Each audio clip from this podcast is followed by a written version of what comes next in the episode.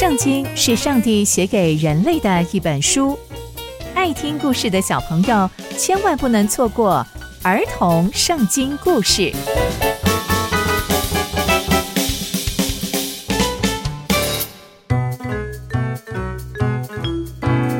各位亲爱的大朋友、小朋友们，大家好，我是佩珊姐姐。小朋友们，今天佩珊姐姐要跟大家分享的故事是所罗门宣告建造圣殿的理由。我们在前一集中知道，所罗门王召集了以色列长老、各支派的首领，还有以色列的各族长，一同见证约柜被运入圣殿的至圣所。那接下来会发生什么样的事情呢？就让我们继续听下去吧。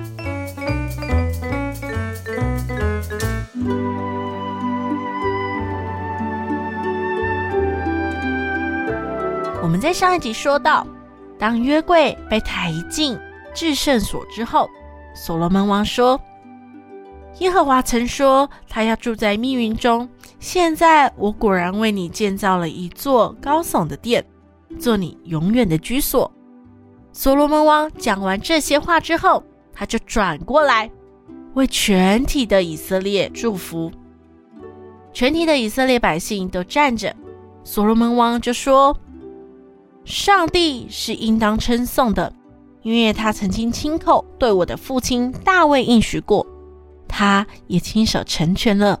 他说啊，自从我把我的子民从以色列领出埃及的日子以来，我从来没有在以色列各支派中拣选一座城，建造殿宇，做我名的居所。现在我拣选了大卫来治理我的子民以色列。我的父亲大卫王其实心里是有意要为上帝以上帝的名来建一座圣殿的。可是啊，上帝对我父亲大卫说：“你心里有意为我的名建一座殿，你这心意是好的。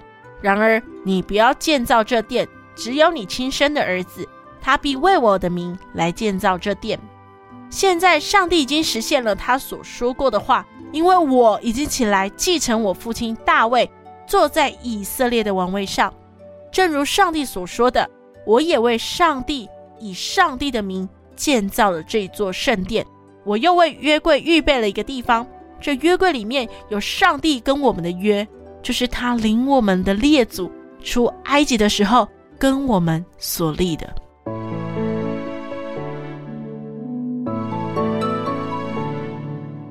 从今天的故事，我们可以知道，所罗门王再一次向所有的长老还有族长宣誓自己为什么要建造圣殿，就是要应允上帝的话，要让上帝所说的成真在他们当中。所罗门王也再一次提醒了所有所有的以色列百姓，上帝和以色列人的约，若不是上帝带领着他们的祖先出埃及，恐怕他们还在当埃及人的奴隶。怎么可能建立自己的国家？甚至所罗门王是不可能娶埃及法老的女儿当成太太的。小朋友们，所罗门王的宣誓，其实啊，这也提醒了我们：我们千万千万要记得上帝的恩典，不要因为时间久了或是没有注意到就忘记了。上帝的恩典总是在我们的生活当中，但我们常常忽略或常常忘记。我们啊，可以学习，我们可以练习凡事谢恩。